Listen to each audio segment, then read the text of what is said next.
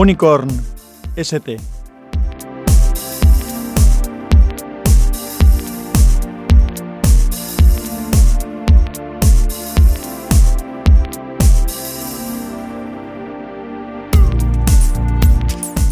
Hola, soy Sansa, bienvenido a Podcastinando. Este es el capítulo 35 de Unicorn ST. Un capítulo que he grabado en movilidad, lo que llamo un capítulo de guerrilla, porque lo grabé yendo en el coche.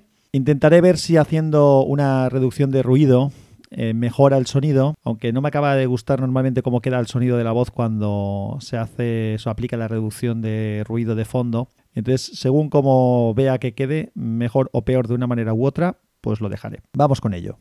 En el reciente Mobile World Congress se han presentado, pues como es habitual, diversas novedades en el mundo de la telefonía móvil.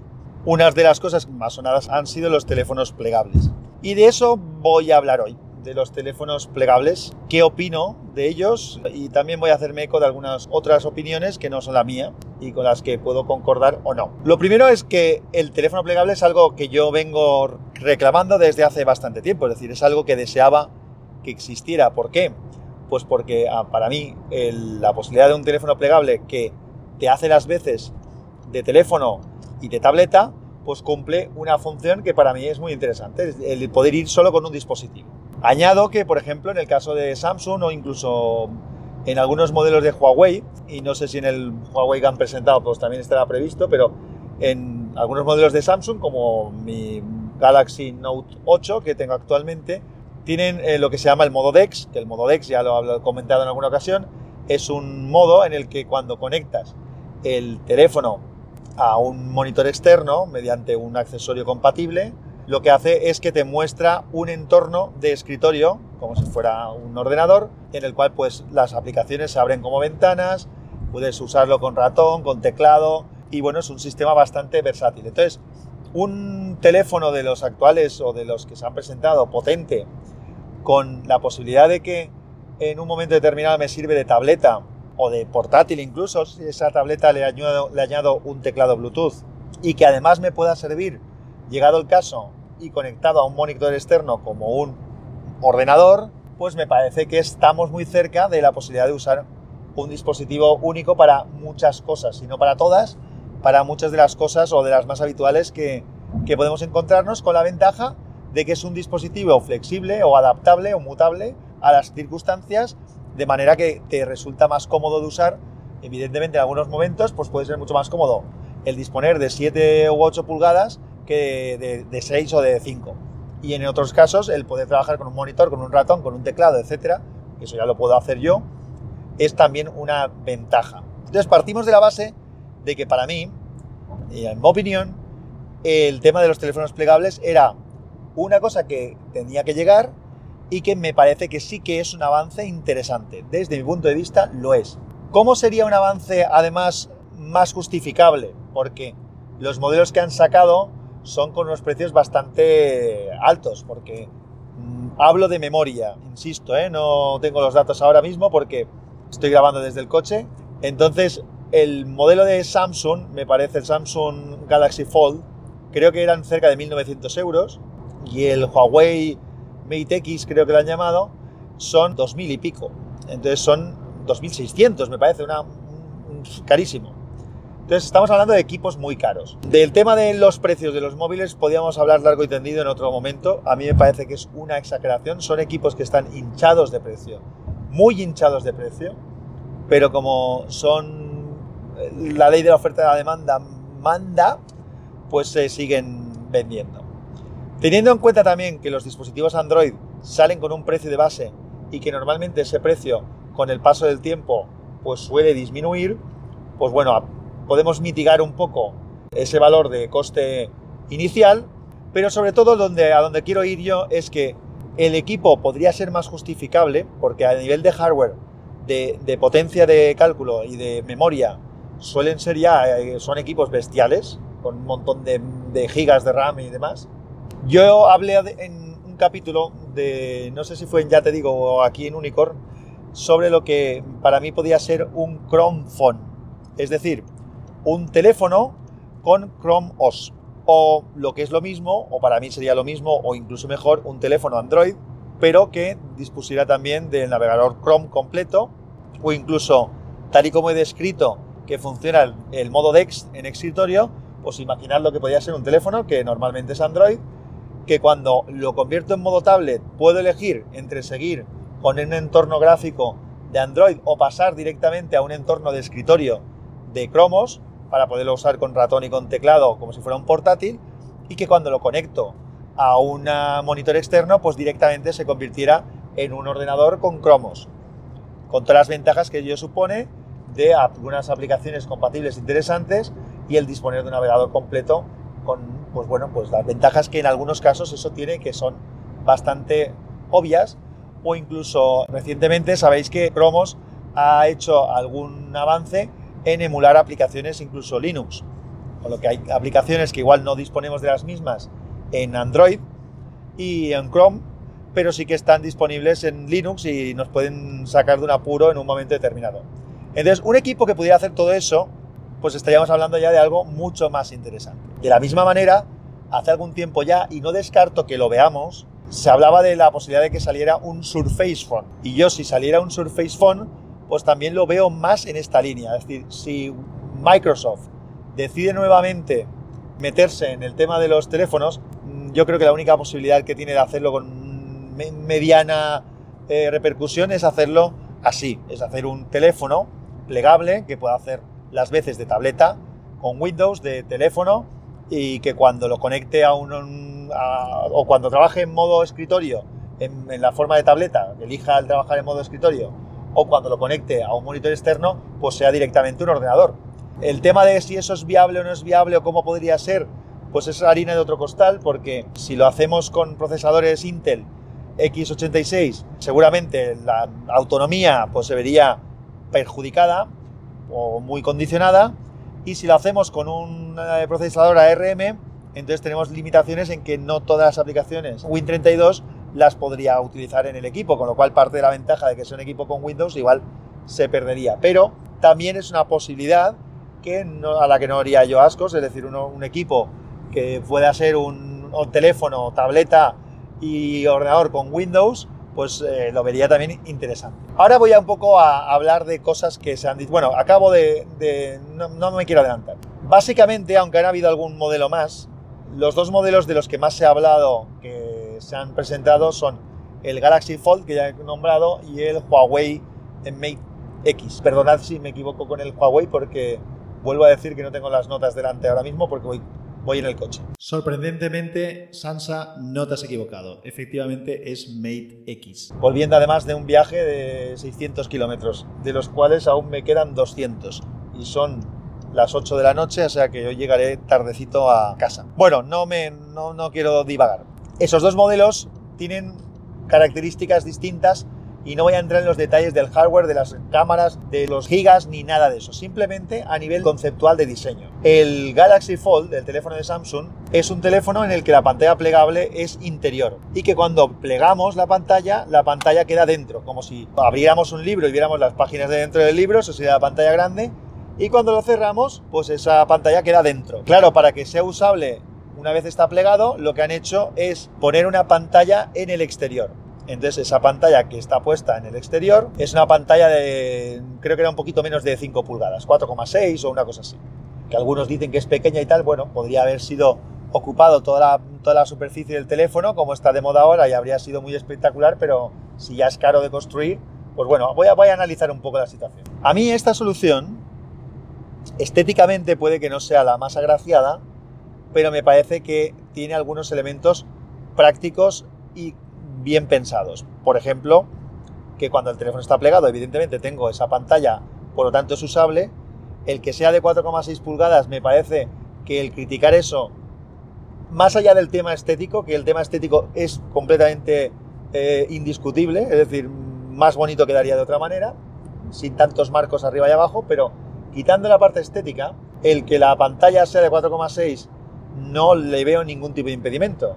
4,6 pulgadas es un teléfono que hasta hace poco era un teléfono que se podía considerar incluso grande, en el que puedo hacer cualquier función típica que pueda hacer de teléfono.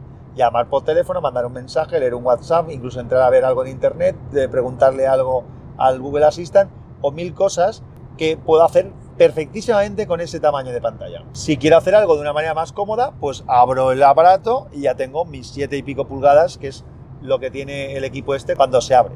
Claro, ¿qué desventajas tiene? La primera es la parte estética que hemos dicho. Luego que para que el sistema funcione y tenga todas las funcionalidades, valga la redundancia, ese teléfono tiene, creo que eran del orden de seis cámaras, porque tiene unas cámaras para cuando está doblado y tiene otras cámaras para cuando lo desdoblas y ya estás mirando la pantalla de dentro. Las cámaras exteriores te servirían en ese momento como cámara externa y tienes unas cámaras internas para poder hacer videoconferencia. Con lo cual, la construcción del equipo de Samsung, el Galaxy Fold, tiene una construcción que ya de entrada es cara porque tenemos una pantalla externa y una pantalla interna y un número importante de cámaras para permitir hacer todo, todo esto. Pero la gran ventaja es que esa pantalla de sustrato plástico, esa pantalla flexible, cuando cerramos el equipo queda protegida. Porque una cosa digo, las pantallas estas se van a rayar más fácilmente que una pantalla actual con un cristal Gorilla Glass de protección. Porque evidentemente aquí olvidaos de Gorilla Glass, esto es un tema de un sustrato plástico que probablemente tenga mucha más facilidad para rayarse que un cristal. Entonces, el que la pantalla principal, la pantalla grande, quede protegida cuando doblamos el teléfono y que fuera tenga una pantalla para tener las funcionalidades básicas que puedo encontrarme en el día a día, reproducir música y todo lo otro que he dicho antes, pues me parece que es una solución bastante razonable. La solución alternativa de Huawei es completamente distinta. En Huawei, ¿qué han hecho? Huawei han decidido que, que la pantalla principal no se dobla quedándose eh, encerrada dentro, sino que se dobla hacia afuera. Y entonces una vez la pliegas, tenemos una pantalla por delante y una pantalla por detrás, las dos mitades de la pantalla que hemos doblado. Han previsto en uno de los laterales como una especie de banda eh, un poco más grande que ayudará al agarre y que por tanto uno de los dos lados tiene una pantalla más pequeña que el otro. Pero bueno, estéticamente yo reconozco que es una solución que es más bonita que la del Samsung pero esa pantalla que está doblada y que es la externa y que es la pantalla principal, va a poderse rayar con muchísima facilidad. Aparte de que se me antoja un poco complicado cualquier tipo de funda que no sea una funda de estas tipo calcetín en la que metes el teléfono dentro y luego lo sacas para usarlo. Seguro que se inventan algo porque la gente tiene mucha imaginación, pero digamos que yo le veo ese problema, que esa pantalla está muy desprotegida y que puede estropearse. Por otro lado, a nivel constructivo, es mucho más fácil de construir y mucho más barato, porque esa pantalla, que desplegada creo que son cerca de 8 pulgadas, esa pantalla es la única que tengo que hacer, no hay más pantallas en el teléfono. Las cámaras también las puedo gestionar sin necesidad de hacer tantas cámaras, para que solamente en modo tableta y en modo teléfono disponga de la cámara eh, para poder eh, hacer fotos y selfies y toda la historia. Entonces es una solución que, que de construcción es más barata. En cambio, el precio de salida que, han, que se ha comentado, si no me equivoco, es considerablemente más alto. Entonces, pues no lo entiendo. La gente dice que Huawei le ha ganado por goleada a Samsung. Me, me, da un poco de, de risa esto. Es decir, si lo que vamos a valorar, vuelvo a decir, es la estética, pues no digo que no. Pero es que creo que somos mayorcitos ya, sobre todo los que nos gusta la tecnología, como para valorar exclusivamente la parte estética en un equipo de este nivel y de este coste. Yo creo que la parte práctica es muy importante. ¿Que Samsung podía haberlo hecho más elegante, más bonito, más tal? Por supuesto que sí. Y a lo mejor lo acaban haciendo.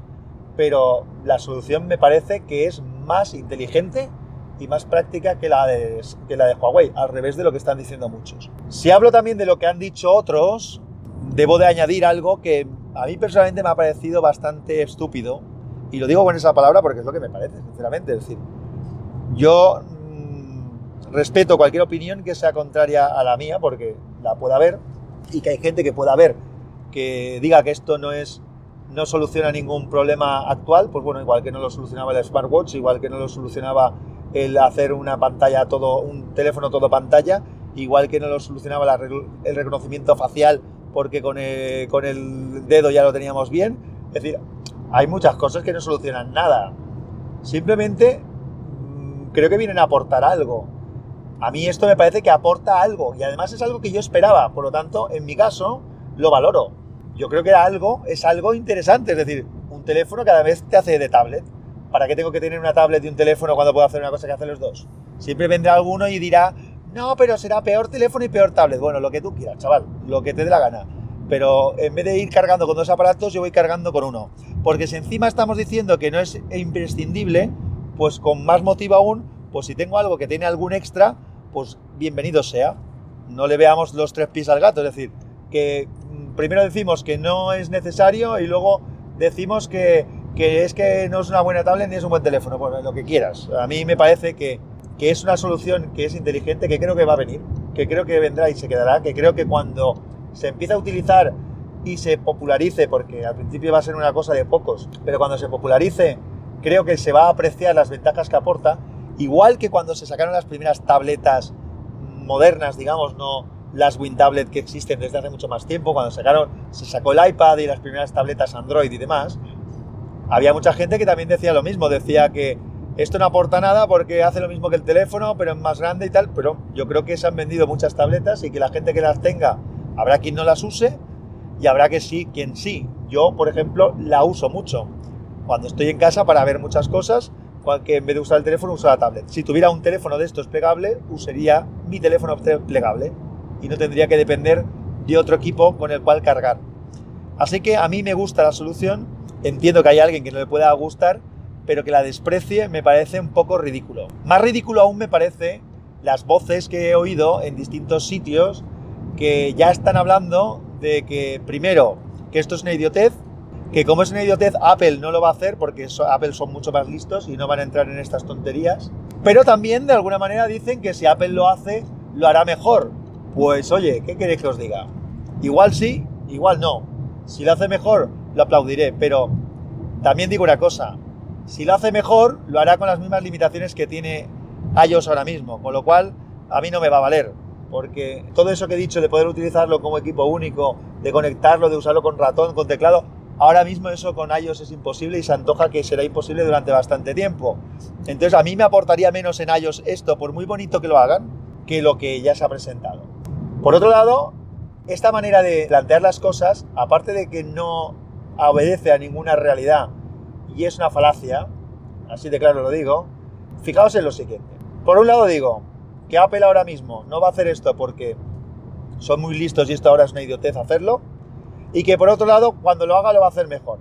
Entonces tengo un win-win, siempre voy a ganar con mi argumento, porque ahora mismo gano porque esto que no lo ha hecho Apple aún, como Apple es el mejor, pues entonces no es necesario. Pero si lo hace Apple, ya lo va a hacer mejor. Y además, esto lo veremos, la gente que está diciendo ahora que no, esto es una idiotez, cuando lo saque Apple dirá que está fenomenal y además se escudarán en que no se están contradiciendo porque ya dijeron que cuando Apple lo haría, lo haría mejor y tal. Oye, a mí estas cosas me parecen idiotez y no, no tengo ganas de empezar ahora en un debate Android versus iOS y Apple versus el resto del mundo, porque yo tengo ahora mismo los dispositivos móviles que uso habitualmente, tengo un iPad Pro, tengo un iPhone eh, SE y tengo mi Galaxy Note 8.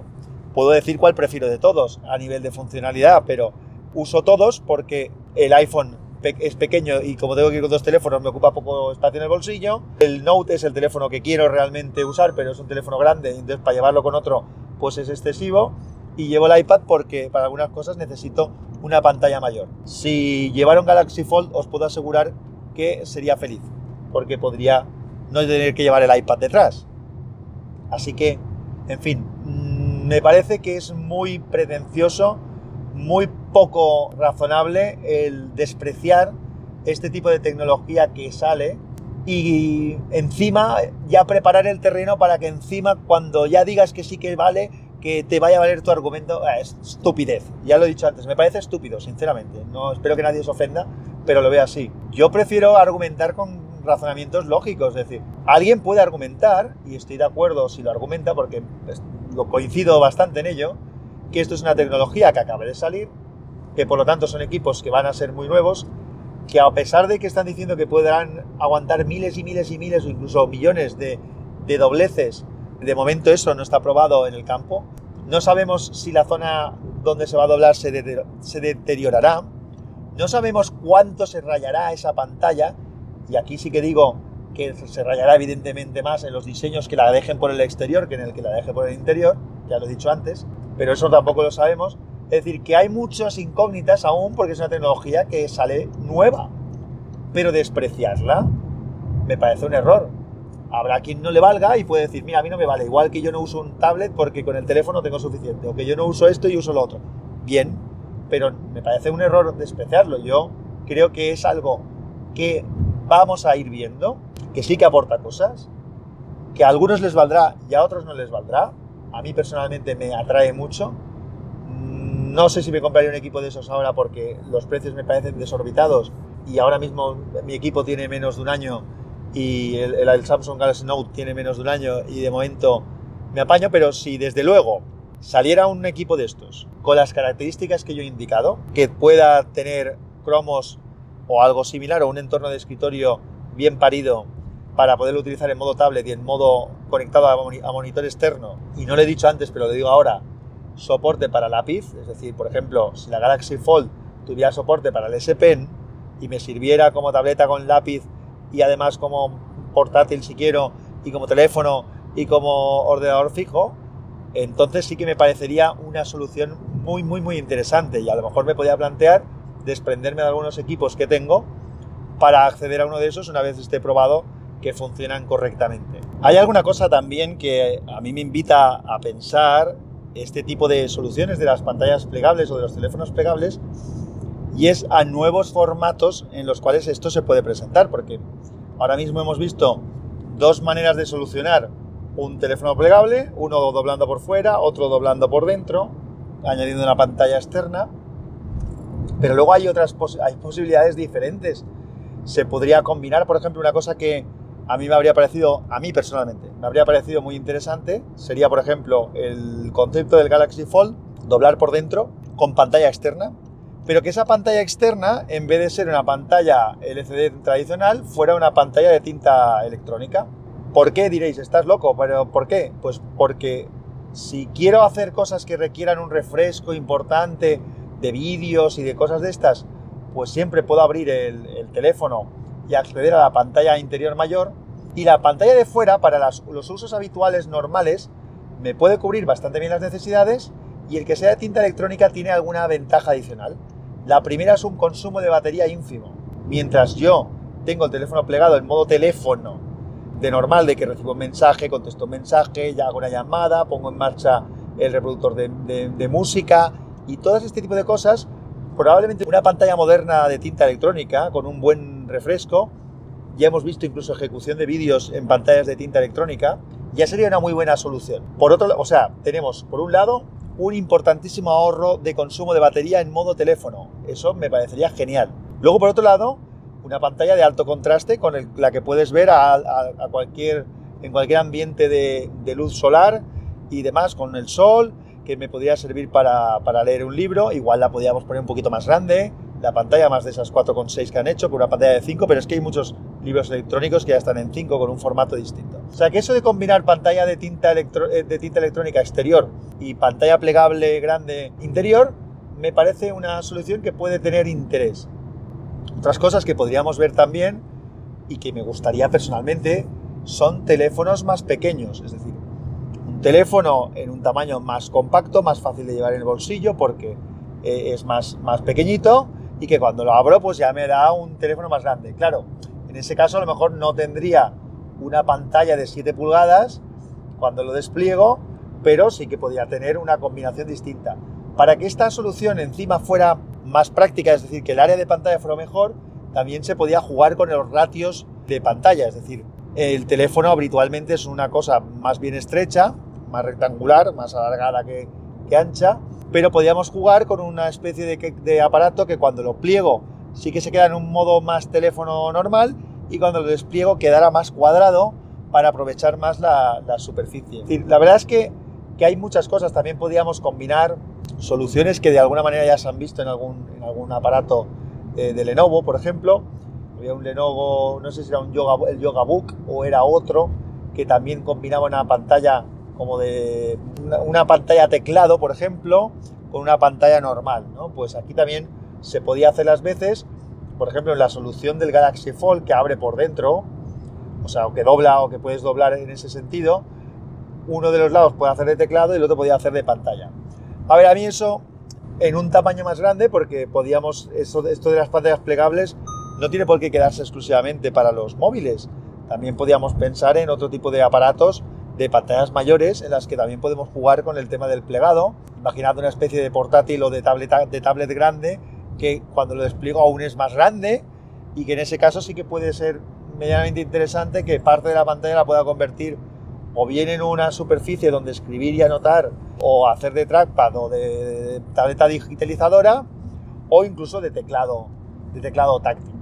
No es lo que más me atrae del mundo, pero bueno, la verdad es que es una tecnología que si se empieza a usar, pues puede dar lugar a bastantes, bastantes cosas interesantes. La, la imaginación de la gente es, es, grande y, y, muchas veces pues, te pueden presentar cosas que en algún caso pueden ser una locura o que al revés puede ser una idea, una idea genial. Entonces, vuelvo a decir, no es un... No creo que sea una, un avance desdeñable ni, ni, ni me parece un error menospreciar algo como esto porque creo que puede abrir camino a bastantes cosas. Y lo que hay que ver también, evidentemente, es que es el primer paso. Es el primer paso a algo que creo nos llevará a temas, a temas muy interesantes. Pues esto es lo que quería comentaros de, del tema este de los teléfonos plegables. Mm, era una opinión más al respecto del concepto y de incluso las opiniones que se han ido escuchando que de entrar a analizar los datos técnicos, porque me parece que eso lo podemos ver en cualquier sitio al que acudamos y, nos lo tengan reseñado, pero esta es mi manera de, ver las cosas. Así que, con esto lo dejo por aquí, en este capítulo de guerrilla que he grabado en el coche, que habrán ruidos de fondo probablemente, pero que bueno, ya tenía entre el viaje de, de subir de Valencia a San Sebastián y el de ahora de vuelta de San Sebastián a Valencia, que son cerca de seis horas, 6 horas hice al venir y 6 horas al volver, pues en estas horas de la vuelta, cuando aún me quedan pues fácilmente cerca de casi dos horas de viaje para llegar, pues bueno, era una manera de aprovechar el tiempo y aunque vamos a perder un poquito de calidad de audio que me gustaría pues, verlo que fuera un poco más cuidada, al menos conseguimos grabar un capítulo que, que también me parece que, que, tocaba y además lo, iba, lo llevaba varios una semana y pico lo llevo retrasando. Nada más, un abrazo fuerte, nos escuchamos pronto.